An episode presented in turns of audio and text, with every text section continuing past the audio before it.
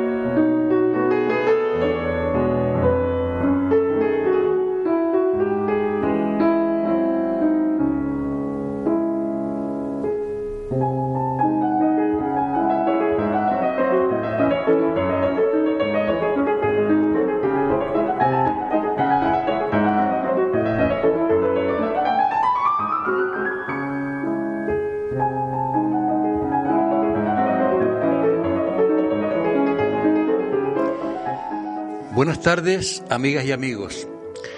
Con estos bellos compases de un vals romántico de, de Federico Chopin que nos sirve de sintonía al programa, saben todos que ya empieza el programa Ráfagas de Cultura. Programa que hoy hacemos, hoy miércoles 23 de enero de 2013 y que presenta quien les habla Erasmo Quintana. Comenzamos. El hierro colado se hace acero calentándolo al rojo vivo y templándolo, consistiendo esta operación en sumergirlo de repente en agua fría. Tienen fama los aceros de Toledo, que se templan con las aguas del río Tajo. Las espaderías toledanas constituían una floreciente industria en el siglo XVI. Estamos hablando de los años 1500. El oso pardo se encuentra en las montañas de Asturias. Hoy vi algo en la televisión que hablaba de, de, los osos pardos. Había uno por ahí que vi muerto, pero no cogí bien la noticia porque estaba un poco despistado. Pero vi el oso pardo eh, como que lo abatieron, ¿no? Pues eso, el oso pardo se encuentra en las montañas de Asturias, en la Siberia rusa y en el Himalaya. Antiguamente había osos en la sierra del Guadarrama.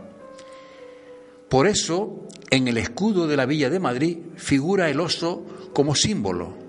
Y por esto también se conoce a la capital de España, la Villa del Oso y del Madroño, estatua que los representa en el kilómetro cero. Un enjambre de abejas suele estar constituido por no menos de 15.000 abejas. Algunos enjambres pasan de 6.000 y de, de 60.000, perdón. Asia es cuna de las religiones. El cristianismo en Palestina, el maometanismo en Arabia y el budismo en la India. De la cultura bizantina se conservan en España el díptico consular de la Catedral de Oviedo y el disco de Teodosio en plata que se guarda en el Museo de la Real Academia de la Historia Española. El cristianismo combatió la esclavitud, afirmando que ante Dios todos los hombres son iguales. Matías Corvino, con su famosa Legión Negra, defendió heroicamente a Hungría contra el pueblo otomano. Matías Corvino el Grande es uno de los principales personajes de la historia de Europa central. Encarna, como pocos, el ideal del príncipe renacentista. Su labor política y cultural fue decisiva para la llegada de la cultura clásica a Hungría y a los Balcanes. A Felipe II le asistió espiritualmente en los momentos de su muerte su confesor, Fray Diego de Yepes. El marqués de Novaliches, jefe de las tropas isabelinas, venció al rebelde general Serrano en la batalla del puente de Alcolea sobre el Guadalquivir, a 11 kilómetros de Córdoba. El lenguaje de pícaros y gente baja se llama Germanía. El nombre de Platón, que quiere decir en griego ancho, parece que se le adjudicó porque era fornido de pecho y espalda. Si Esculapio, hijo de Apolo, es el médico de los cuerpos, Platón lo es del alma inmortal. El fraile benedictino Pedro Ponce de León enseñó a los sordomudos, obteniendo primorosos resultados hasta con la enseñanza del latín.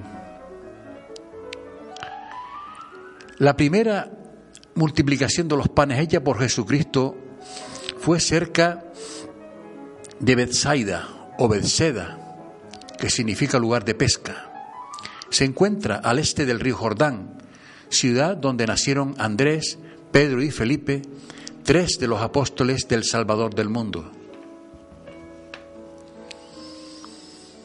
Modismos del lenguaje del Nuevo Testamento son aborrecer, conservar, pasar la vida. Osanna, saludo de honor en honor de alguien. Luz, la virtud y buenas obras, sangre, las malas inclinaciones. La primera esposa de Pedro I el Cruel fue doña Blanca de Borbón. El marido se separó de ella a los dos días de casados para volver a los brazos de doña María de Padilla. Aquella infeliz reina estuvo prisionera en el castillo de Sigüenza. Murió asesinada en Medina Sidonia. La calle del Caballero de Gracia en Madrid debe su nombre a Jacobo de Gratis, caballero de Módena, Italia, seductor al estilo de don Juan Tenorio, que al ir a dar una pócima a la virtuosa dama doña Leonor Garcés, se sintió iluminado por la virtud y arrepentido de sus vicios, fundó el oratorio que aún existe en Dilla Calle. Es muy notable la iglesia visigótica de San Juan de Baños de Serrato, Palencia, edificada en el siglo VII por Recesvinto. La imagen de San Juan, tallada en alabastro, es del año 661. Esta iglesia tiene una gran pureza de estilo, si bien ha sufrido lamentables reparaciones. Prohijar, prohijar es recibir como hijo al que no lo es. Hay dos requisitos para solemnizar este acto jurídico. Hacerlo con sujeción a la ley y que no permanezca en secreto. Vámonos ahora a la cultura canaria. que nos, valemos de los datos extraídos de origen y noticias de lugares de Gran Canaria, librito compuesto por Humberto Pérez Hidalgo. Capellanía. La capellanía era una fundación por la que, al fallecimiento del fundador, ciertos bienes pasaban a ser propiedad eclesiástica y quedaban sujetos al cumplimiento de misas y otras obligaciones de carácter pío, es decir, formaban parte del grupo de los beneficios eclesiásticos. Estos son las capellanías. Las 416 fincas, con cabida conocida el 80% del total de las fincas de capellanías, suponen unas 5.831 fanegadas de tierra. La fanegada o, fanega, en su equivalencia con el sistema métrico decimal, en Gran Canaria alcanza 5.503,65 metros cuadrados. Esta es una medida tradicional basada en el cálculo de siembra en un terreno. El submúltiplo más común es el selemín, una doceava parte.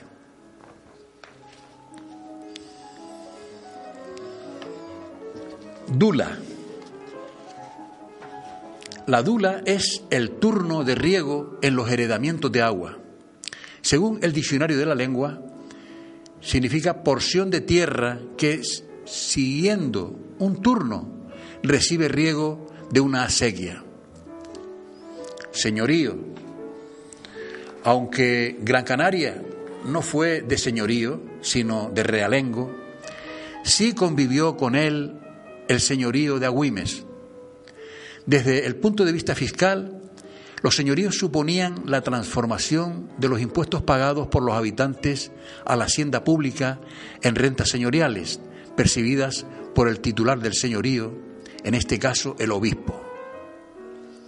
Decir, que el obispo era el que recaudaba los impuestos y, eran suyos, claro, porque aquello, el Agüimes era de, de, señorío. Lugares de Gran Canaria. La audiencia en Agüimes, poblado arqueológico situado en Temisas, de cuevas labradas artificialmente empleadas para distintas funciones, dormitorio, cocina, silos, graneros. Temisas es un topónimo de procedencia aborigen Barrial en Galdar. Este nombre le viene de un tal Juan de Berriel, de Barriel, propietario de aquellas tierras que hoy llevan su nombre. Fue promotor de causas en litigios del siglo XVI, época de los ingenios azucareros, por dulas, cantidad de agua, por alcantarillos, etc. Así, en 1517, Hernando de Santa Gadea, con diez vecinos más, todos herederos de tierras y aguas en el heredamiento de Firgas, otorgan poder a Juan Barrial para que actúe en el pleito que sigue contra Hernando de Vallecao y Tomás Rodríguez de Palenzuela por razón de agua de la cantarilla que estos señores de ingenios usaban indebidamente a juicio de los poderdantes. Por otro lado, los protocolos de Alonso de San Clemente transmite Juan de Vargas, alcalde y vecino de Galdar, da poder a Fernán Gutiérrez, Juan de Barrial, Andrés Medina, procurador, etc. En las ordenanzas del Consejo de la Isla aparece también donde dice, otros sí, porque mejor sean servidos las moliendas que el molinero de los herederos de Juan Barrial tenga como bestias con acarreador. Bien, hasta aquí todas las reseñas eh, que atestiguan pues el origen del nombre de ese pago de Galdar barrial. Vámonos ahora a la un poquito de referencias históricas de nuestro de nuestra historia más antigua. Eh, distribución, vámonos ahora a distribución de tierras en las islas de Fuerteventura y Lanzarote por el conquistador eh, normando Betancourt, estamos refiriendo Juan de Betancourt, asignación de renta a las iglesias y constitución municipal. Apenas llegado de la isla del Hierro a Fuerteventura, ¿qué hizo Betancourt? distribuyó los terrenos de las dos islas, Lanzarote y Fuerteventura, de un modo equitativo entre los franceses, españoles y naturales. Los franceses que iban con él, por supuesto, españoles y naturales. ¿Qué tuvo en cuenta en este repartimiento? El mérito, calidad y servicios de cada uno de los beneficiados. ¿Qué fue lo que se reservó para sí? La recolección y venta de la horchilla, desde luego, y el quinto de todos los productos de las islas, después de transcurridos los nueve primeros años. ¿Qué renta señaló a la iglesia de Lanzarote y Fuerteventura? En atención al corto vecindario del país y a los modestos gastos del culto, asignó a los dos párrocos de las dos islas una trigésima parte de los rendimientos. ¿Cuántos alcaldes nombró para cada isla? Estableció en cada una de las tres que había conquistado dos alcaldes para que administrasen justicia, pero con la obligación de oír el dictamen de los vecinos nobles antes de dictar sentencia. ¿Qué otra obligación impuso a los alcaldes? Que dos veces al año habían de dar cuenta del estado y progreso de la colonia. ¿Cómo distinguió a su sobrino Maciot al mismo tiempo nombrándole su lugarteniente? con amplios poderes para gobernar las islas y resolver todas las cuestiones. ¿Qué actos de buen gobernante realizó entonces? Recorrió en una de las mulas que le había regalado el rey de Castilla todos los distritos de las islas, oyendo como un padre cariñoso con benignidad las quejas de todos sus subordinados y resolviendo los negocios arduos que le sometían a su suprema decisión equitativamente. Tras estas giras, ¿en qué pensó para bien espiritual de todos? En disponer un viaje a Roma con el intento de suplicar al Papa se dignara nombrar un pastor para sus nuevos estados. Mientras preparaba el viaje, qué buen acuerdo tuvo el de reunir en su casa a todos los principales de la colonia hasta el número de 200 para ponerles en conocimiento de sus propósitos de ir a la ciudad eterna y darles prudentes y paternales consejos. ¿Todo ya dispuesto detuvo su viaje a Roma? No, sino que al instante embarcóse en una de las sus carabelas en compañía de su capellán Leverrier, de su escudero Juan de Bonil y de seis criados para su servicio. Dejamos aquí la referencia histórica más lejana de nuestra tierra y vamos, pasamos ya al personaje y su obra. Hoy vamos a dar término a esta bella biografía de esa gran mujer que fue Marie Curie, la que descubrió el rayo, el radio y la que posibilitó pues que el átomo pues sirviera para temas medicinales como son por ejemplo la radiografía. Eh, nos habíamos quedado en que mm, por un lamentable accidente ocurrido en la calle por un carruaje, pues no vio venir el carruaje y, fue atropellado su marido y se quedó viuda. Entonces ella, eh, pues a ella pues le dieron el puesto en la Sorbona que estaba ocupando el marido y para eso pues ella dio la primera clase donde fue una cosa muy, muy emotiva, muy bonita. Y bueno, pues ahí nos quedamos la vez pasada. Y hoy, como repito, vamos a dar término a esta bella biografía. Pero Marí estaba sola frente a las muchas tareas que le aguardaban. Tenía que cuidar de sus hijas, sostener brillantemente la cátedra, dirigir a sus asistentes, orientar a sus alumnos y montar un laboratorio digno de los sueños malogrados de su esposo. Muchas veces, al regresar a su casa, las fuerzas le abandonaban y caía desvanecida. Marie Curie se avergonzaba de su debilidad, pero el doctor Curie, padre de Pierre, de su, de su, de su fallecido marido, le animó y alentó, brindándole su ayuda en la educación de las niñas, principalmente de Irene. Sin embargo, el 25 de enero de 1910 fallecía el doctor Curie y Marie y sus hijas quedaron sin su protector. Marie se propuso a esta nueva desgracia, se sobrepuso a esta nueva desgracia y se lanzó a la lucha con mayor denuedo si cabe. En los ratos libres se refugiaba junto a sus hijas, a las que vigilaba ansiosamente e intentaba despertar sus dotes naturales. Tanto como su salud física, le preocupaba la salud moral de las niñas. Quería que sus hijas fuesen valientes y no toleraba que tuviesen miedo a la oscuridad, ni temiesen al coco, a los ladrones, ni a, ni a las tempestades. No deseaba tampoco que sus hijas viviesen en el lujo. En varias ocasiones había tenido oportunidad de asegurarles una fortuna y no lo hizo.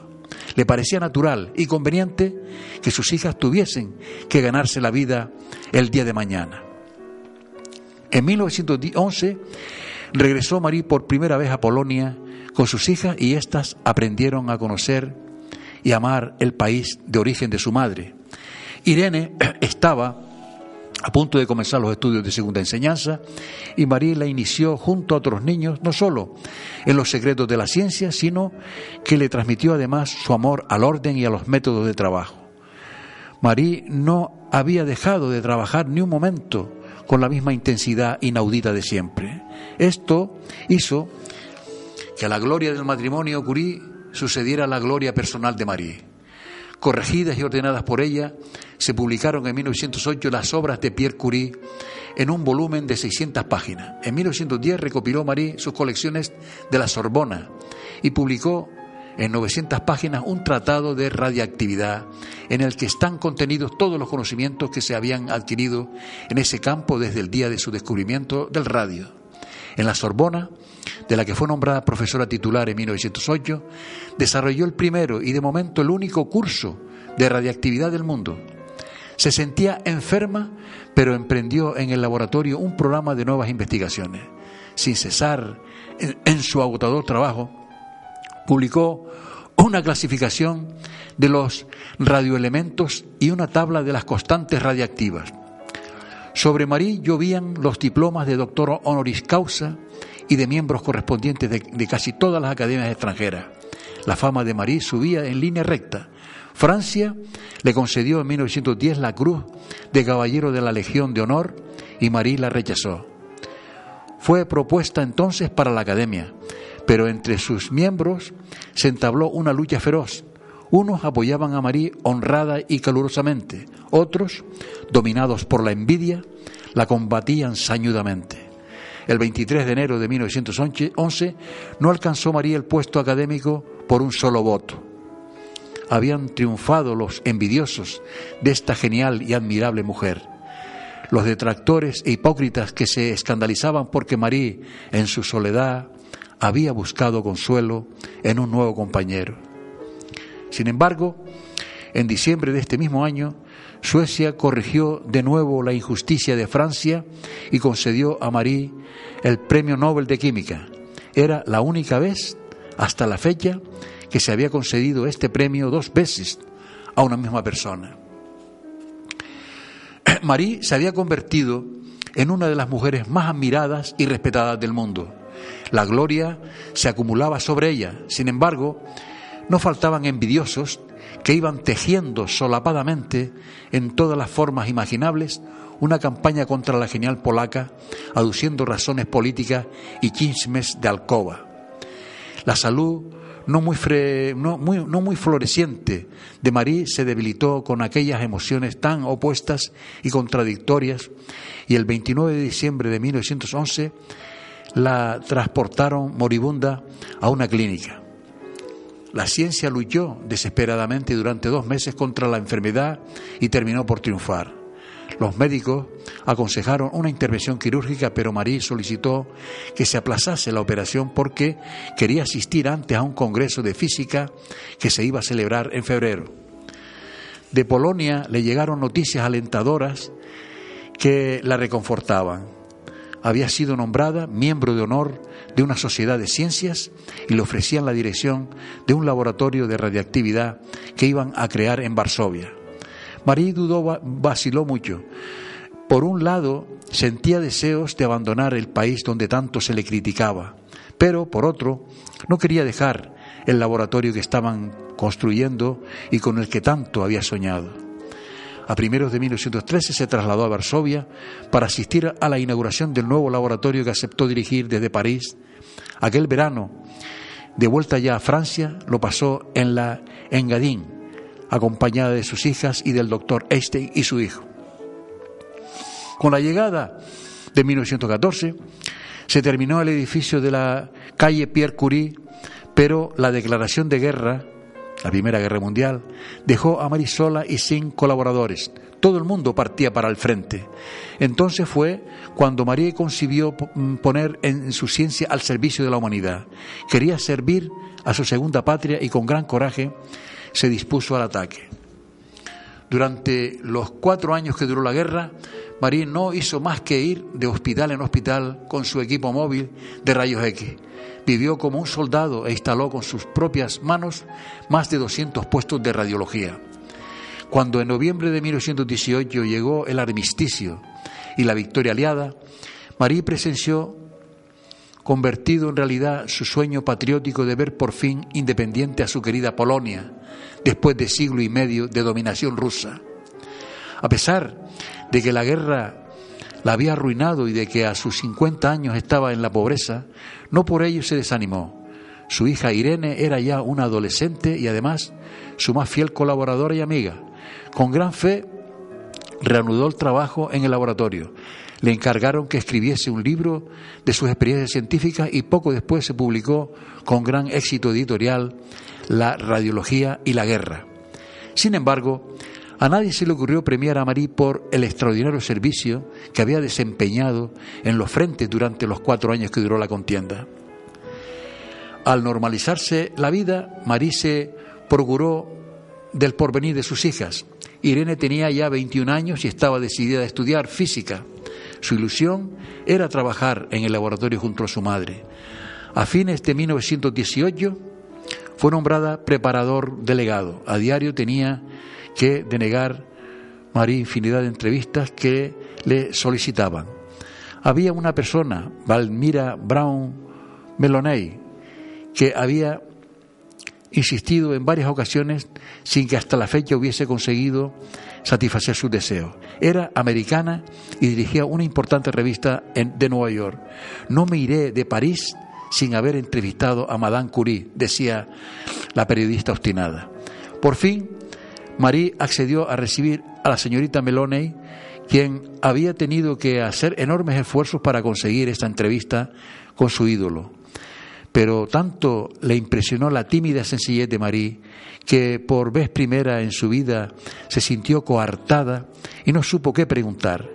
Ante la presencia de aquella mujer sorprendente y heroica, delante de aquella gloria universal, las palabras se negaban a salir de su garganta y notó que el rubor le subía al rostro. Fue entonces Marie quien le animó y muy pronto se estableció entre las dos mujeres una corriente mutua de confianza y simpatía. Señorita Mel Meloney habló de los beneficios que debía haber obtenido Madame Curie, pero ésta le replicó, el radio no debe enriquecer a nadie, es un elemento que pertenece a todo el mundo. Cuando señorita Meloney se enteró de que Marie carecía de los medios de trabajo y del radio suficiente, concibió el generoso proyecto de que sus compatriotas ofreciesen un gramo de radio a Madame Curie. Por eso, tan pronto llegó a Nueva York, organizó un comité y lanzó por todo el país la campaña del Marie Curie Radio Fundación. Antes de un año escribía señorita Melone a Marie, tenemos el dinero, el radio le pertenece. Amistosamente, las mujeres americanas, a cambio del gramo de radio, solicitaron conocerla. ¿Por qué no viene a vernos? venga con sus hijas, le escribió mientras, mientras Melone, le planificaremos un viaje hermoso y el gramo de radio le será entregado en la Casa Blanca por el presidente de los Estados Unidos en persona. Aquellas muestras de afecto conmovieron a Marie y a sus 54 años por primera vez en su vida se decidió a aceptar las obligaciones de un viaje oficial a primeros de mayo de 1920, emprendió este memorable viaje a América en compañía de sus hijas. Marie fue acogida en América con un entusiasmo indescriptible. Las medallas, títulos honoríficos y doctorados honoris causa le fueron concedidos por docenas. En Washington, el 20 de mayo de 1920, el presidente Harding entregó a Marie Curie el gramo de radio que le regalaba el pueblo americano. Pero Marie, en vez de quedarse con ese tesoro, hizo donación de aquel regalo al laboratorio francés de radiología en el que trabajaba. Tantos fueron los agasajos, visitas y entrevistas que Marie se sintió abrumada y el 20 de junio embarcó rumbo a, a Francia. Con su timidez y modestia había conquistado el corazón de millones de americanos. Pues yo que quería dar término a esto, pues no, no va a ser posible porque queda todavía un, una parte interesantísima que es el fin de su vida y si me lo permiten, mis amigos oyentes, lo vamos a dejar para la próxima ocasión. Así que dejamos pendiente esto ya que es el final, que es ya los últimos días de su vida y lo dejamos y le vamos a conceder la importancia que merece. Vámonos ahora un momentito a publicidad y luego continuamos.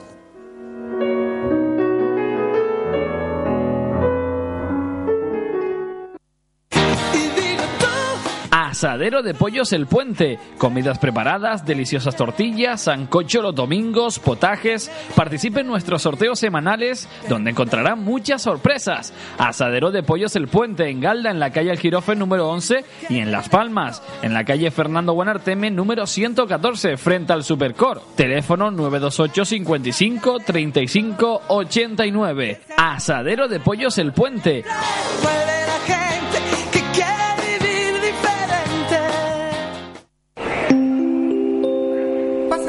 Con destino a la Graciosa embarquen por la ventana.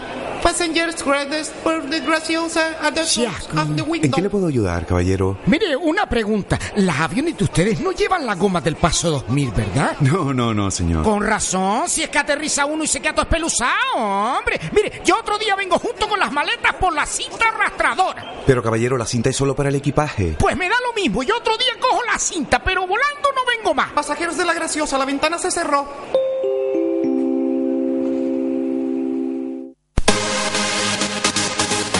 En Zapatería al momento te ofrecemos servicio inmediato de duplicados de mandos de puerta de garajes, de coches, etc.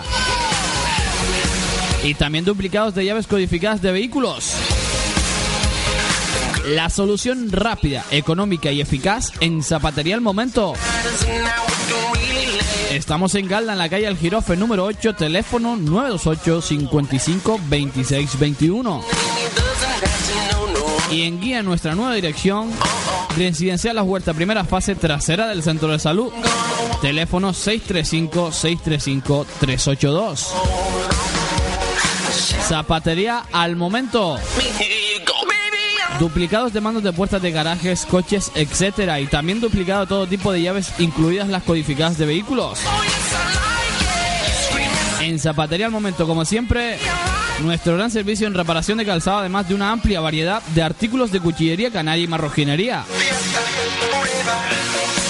Zapatería al momento. Estamos en Galda, la calle El Girofe número 8, teléfono 928 55 26 21. Y en guía nuestra nueva dirección, Residencial La Huerta, primera fase trasera del centro de salud. Teléfono 635-635-382. Zapatería al momento.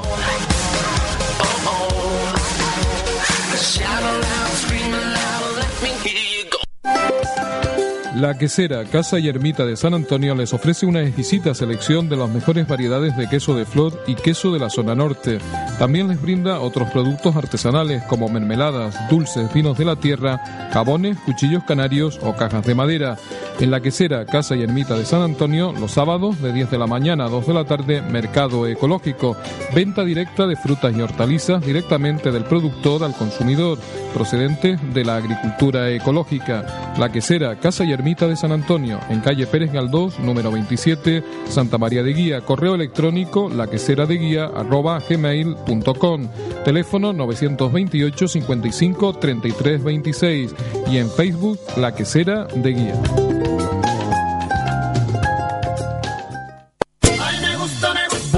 Viejo Antón, el vino amigo, el de la familia, el legado de nuestros abuelos Viejo Antón, la marca consagrada y el más adecuado para cada momento. Blanco, tinto, moscatel, crianza y otros. Los vinos Viejo Antón son puro de uva, no son bebidas aromatizadas. Lo podrás adquirir en todos los establecimientos. Bodegas Viejo Antón, el Cerrillal Carretera y Cardonal sin número en Galdar.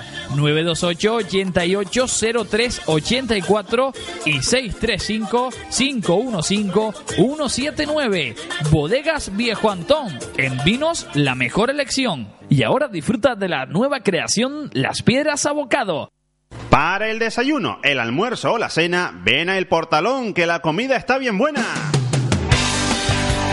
Bar Cafetería El Portalón en Sardina de Galdar.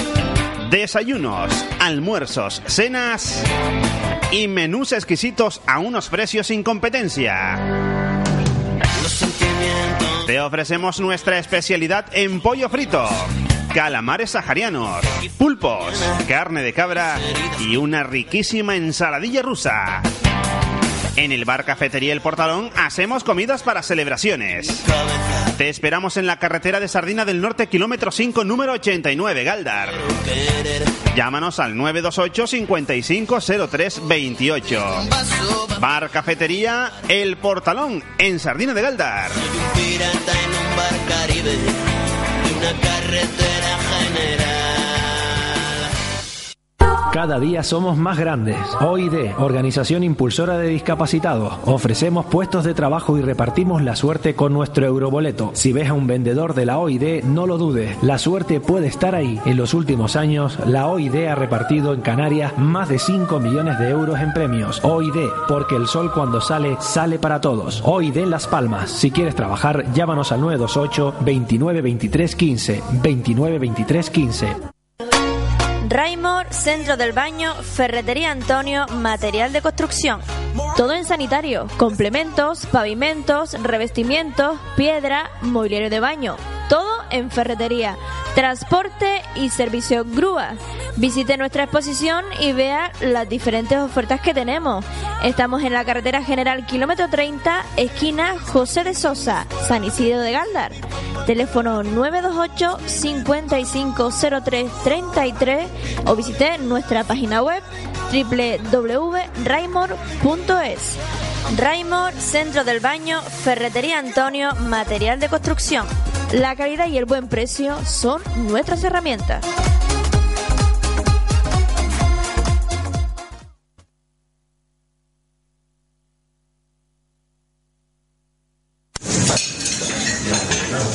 Si tienes un don para la cocina como si la palabra gratinar te suena a chino, este es tu curso. Operaciones básicas de cocina, un curso gratuito para trabajadores y empresas con el que obtendrás un certificado de profesionalidad, aprendiendo de los mejores en nuestra aula cocina totalmente equipada de arucas. Deslumbra a tus amigos con grandes presentaciones culinarias. Últimas plazas. Infórmate en formavanza.eu o llámanos al 928 17 07 44.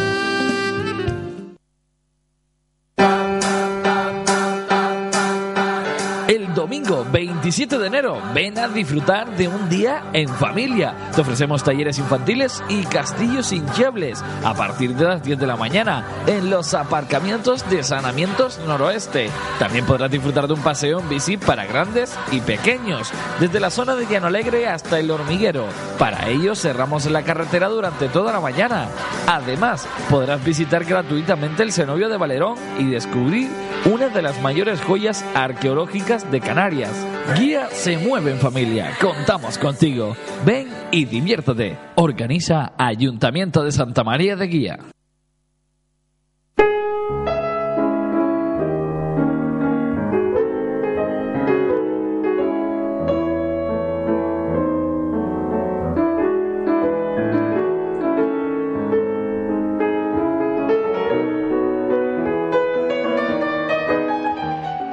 Bien, amigas y amigos, de nuevo con ustedes, estamos en el rincón de los poetas. Aquí en este rincón estoy con todos ustedes con un gran poeta que tiene mucho que ver con guía. Domingo Rivero González, el poeta Domingo Rivero. Don Domingo Rivero nació en Arucas en 1852 y murió en Las Palmas de Gran Canaria en 1929 a la edad de 77 años. Nació en Arucas, es verdad, accidentalmente, pues las parturientas iban a dar a luz en la casa de sus madres, que ésta tenía su domicilio en este importante municipio de Aruca. En su expediente de solicitud de ingreso en la Facultad de Derecho de la Universidad de Sevilla se dice que pidió solicitud el 30 de septiembre de 1873 para entrar en la universidad, siéndole concedida la solicitud el 17 de octubre de dicho año en la Facultad de Jurisprudencia. El 11 de septiembre de 1873, el secretario de la primera enseñanza de Las Palmas, don Diego Mesa de León, expidió un certificado de estudios a favor de don Domingo Rivero y González que dice, don Domingo Rivero y González, natural de Guía, Gran Canaria, natural de Guía, Gran Canaria, practicó en los días 18 y 22 de junio de 1869 los ejercicios que la legislación vigente previene para la obtención de la certificación de bachiller. Existe solicitud con fecha 30 de septiembre de 1873 por la que don Domingo Rivero, natural de Arucas, véase aquí que Guía y Arucas se mezclan constantemente en sus papeles. Esto quiere decir que nació en Arucas, pero inmediatamente vino para Guía y donde hizo su vida, donde eran sus padres, donde tenían su casa y su vivienda, pues nada, pues en un lado se consideraba que era de guía, pero el que eh, conocía pues el lugar de su nacimiento, pues se refería como que nació efectivamente en Aruca. El recién nacido pasaría al domicilio de sus padres, en la entonces calle La Carrera, número 9, hoy de Médico Esteve, en Guía de Gran Canaria. Aquí en Guía discurrió los años de su niñez y mocedad hasta que sus padres lo enviaron a la península, donde cursó estudios de Derecho en Sevilla y Madrid. Durante tres años vivió en París y Londres, regresando a su tierra natal en 1881 y fijó su, y fijó su residencia definitiva en Las Palmas de Gran Canaria. Aquí, en la capital de la isla, ejerció durante dos años los cargos de relator de la Audiencia Gran Canaria y más tarde el de secretario de Gobierno de la Audiencia Territorial de Canarias. A su llegada ya había sido nombrado registrador de la propiedad en sustitución de don Sebastián Jaime Ramírez por cese de este. Sus primeros versos vieron la luz en 1899, cuando contaba 49 años de edad, pero prefirió siempre el silencio público y no editó libro alguno durante su vida. Su poema más conocido, el soneto titulado Yo a mi cuerpo, se publicó siete años antes de morir, en 1922, en las páginas de la revista de Manuel Azaña, La Pluma, y no es ciertamente su único poema memorable, como demuestra su obra, mantenida hasta su muerte, inédita. En 1967, el director por entonces de la Real Academia de la Lengua Española, Damaso Alonso, prologa un tratado sobre la obra de nuestro poeta, compuesto por Jorge Rodríguez Padrón, titulado Domingo Rivero, Poeta del Cuerpo, Vida, Obra, Antología. En la presentación del libro, Damaso Alonso se confiesa conocedor y admirador del soneto famoso, por lo que no dudó en prologar la obra de Rodríguez Padrón es sin duda yo a mi cuerpo algo general y universal, porque todos podemos vernos en cada uno de los 14 versos de que se compone. Tiene la temporalidad de lo vivido, de lo experimentado humanamente, a la manera de su admirado Antonio Machado, sin lo cual la poesía carece de ese temblor electrizante que llamamos emoción fechado en 1916, tiene este poema que tantas reminiscencias de su paisano Tomás Morales posee. Mi oficina da al mar desde la silla donde hace 30 años que trabajo, las olas siento en la cercanía, en la cercana orilla de las ventanas resonar debajo. Esto tiene reminiscencias efectivamente de, de nuestro gran poeta Tomás Morales, ese poeta modernista Tomás Morales. Bueno, vamos a, a dar lectura un poquito de, de la obra de Domingo Rivero. A Tomás Morales. Apolo te conserve la fuerza y el reposo, nieto de labradores que en tus estrofas juntas el pulso del yuguero y el ritmo poderoso con que en el campo avanzan las sosegadas yuntas. Por ti surgiendo van en amplios medallones los viejos campesinos de continente austero y trajes que dejaban holgar los corazones tejidos toscamente en el telar casero. Allá, entre las montañas, cumplieron su destino, profunda fue su huella y corto su camino. Tu pluma los evoca junto a una fuente clara, con que regar solían en lo alto de la sierra. Y, atávica, tu mano en vez de escribir, ara, trazando sus figuras sobre la misma tierra. Silla de junto al lecho. Le hizo también una poesía a, la silla suya, a su silla, que tenía siempre al lado de la cama. Silla de junto al lecho que la figura adquieres de mis cansados hombros al sostener mi traje. Sostén de mi fatiga, paréceme que eres. Tú me hablas en silencio, yo entiendo tu lenguaje. La lámpara agoniza y tu piedad escucha entre la ropa aún tibia el palpitar del pecho. Yo pienso que mañana ha de volver la lucha cuando de ti recoja mi traje junto al lecho.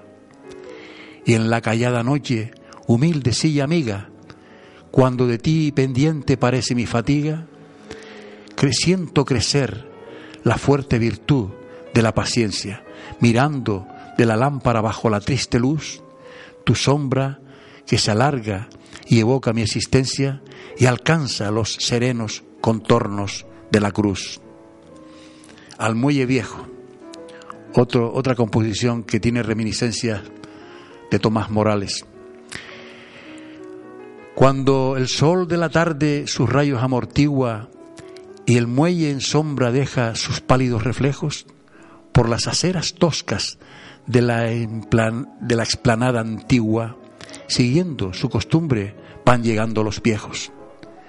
Desde ese muelle, anhelo de tres generaciones, en otros tiempos vieron sobre la azul llanura cruzar las blancas velas en las embarcaciones como un presagio humilde de la ciudad futura. Y hoy, desde el viejo muelle, silencioso y desierto, miran con turbios ojos salir del nuevo puerto para Marsella, Londres, Hamburgo o Liverpool, en vez de los pequeños veleros de otros días, vapores poderosos que exportan mercancías y marchan y manchan de humo negro el horizonte azul. A la memoria de Rafael Romero, Alonso Quesada, el nombre auténtico de, de Alonso Quesada, que Alonso era era una simulación que él tenía para, para no darse mucho a conocer. A veces en la calle, al vernos un instante, a la hora en que el trabajo breve tregua nos daba, nimbando de emoción el pálido semblante, sus versos más recientes erguido recitaba.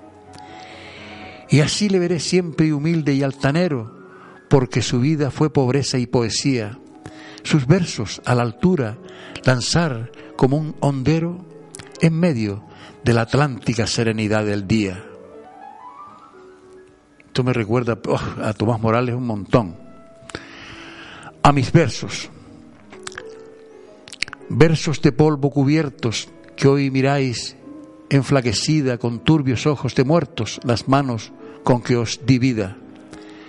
Soy yo el que a muerte os condena tanto no os quise jamás, tenéis muy honda la pena para verla los demás.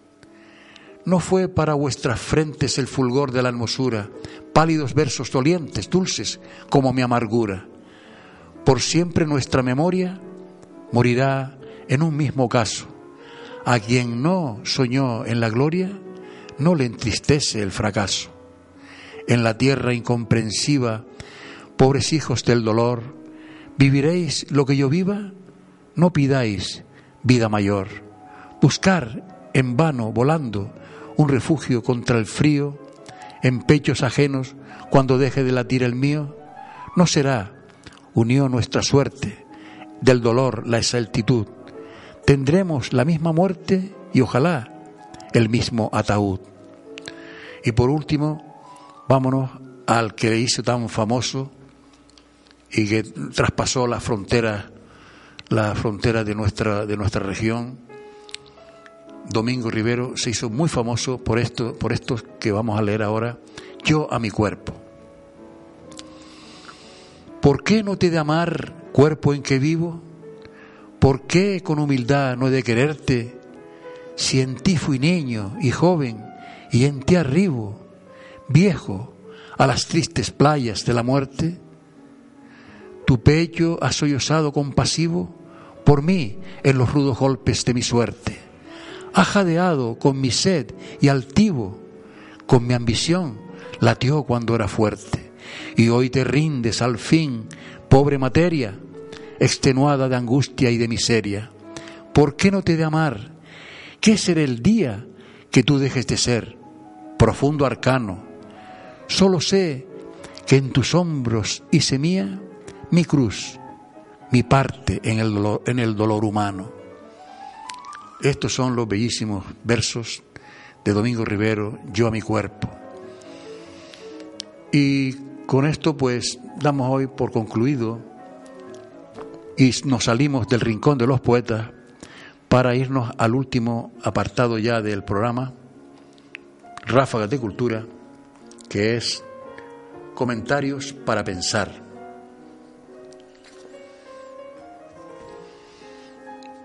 Hoy elijo para ustedes un tema que, claro, como esto es un programa de cultura, pero un programa de cultura que no quiere estar ajeno a las vicisitudes de la vida diaria, esta vida que compartimos de, de zozobra, eh, a veces de momentos de alegría, pero muchas veces de zozobra y de miedo y de, y de no saber qué es lo que va a pasar.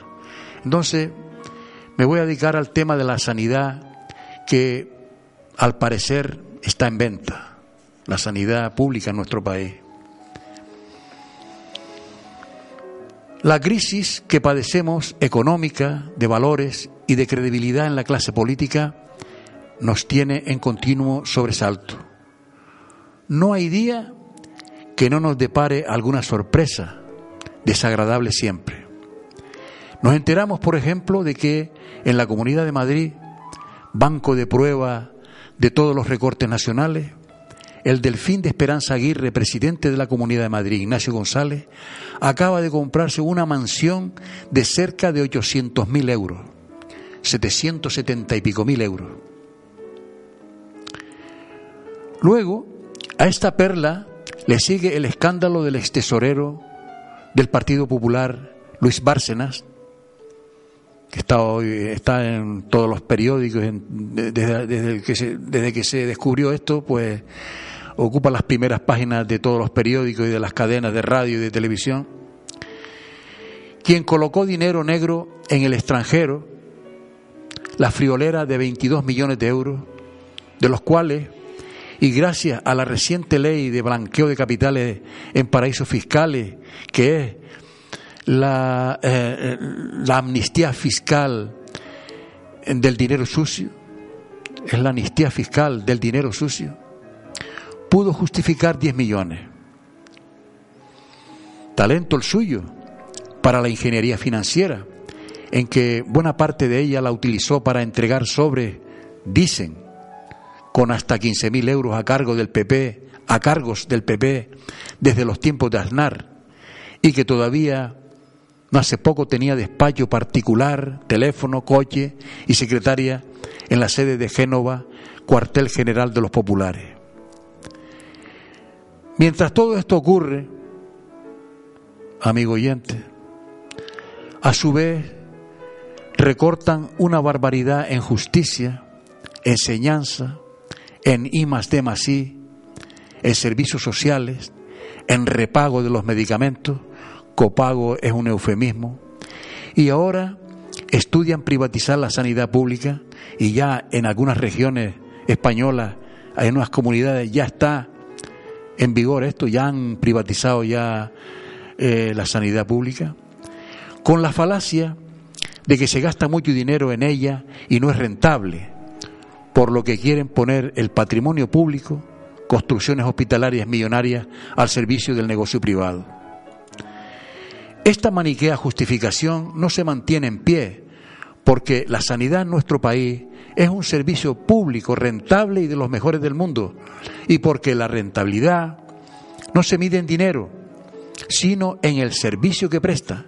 Por tanto, el rendimiento no lo debemos, no lo debemos medir en euros contantes y sonantes, sino que lo debemos medir en servicio a los ciudadanos, por lo que la tan traída y llevada onerosa factura farmacéutica forma parte profundísimamente de ese servicio al que me vengo refiriendo. Por la misma razón de que no podemos decir que en educación hay X millones de pérdidas, no podemos tampoco arguir que la sanidad tiene un agujero de tantos millones. Es un disparate. La educación pública, como la sanidad pública, como la justicia para todos, no es algo que pudiéramos considerar un negocio que se puede someter a la consideración de pérdidas y ganancias. Es simple y llanamente una inversión que se hace al bien común con nuestros impuestos, siendo su rentabilidad la medible eficacia del servicio que se presta a la ciudadanía. Esto dicho, es fácil comprender que cuando el partido de la derecha, el PP que nos gobierna, quiere convencernos a todos de que la sanidad pública es muy cara y hay que venderla privatizándola porque no nos la podemos permitir, está faltando gravemente a la verdad considerándonos además a los ciudadanos cortitos de inteligencia.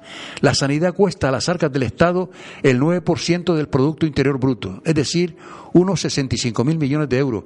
Y con esta irrisoria cantidad, gracias a los grandísimos profesionales de la medicina que tenemos, gozamos, como hemos dicho más arriba, de uno de los sistemas sanitarios públicos mejores del mundo, cuestión esta que es reconocida por todos los países de nuestro entorno.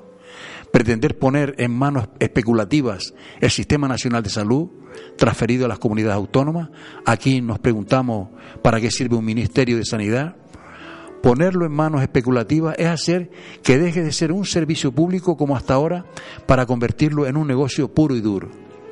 Y ya no, y ya no será lo mismo. La preocupación de los hospitales no, no será atender al paciente en lo que necesite, sino en ahorrar lo más que se pueda, mirando sobre todo la cuenta de resultados económicos al final del ejercicio. Como en la banca, vaya. Hasta aquí, amigas y amigos, el comentario para pensar. Yo con este comentario me voy despidiendo ya de ustedes. Los emplazo al próximo miércoles a la misma hora de hoy y deseándoles una buena tarde, una feliz tarde hasta el próximo miércoles, Dios mediante.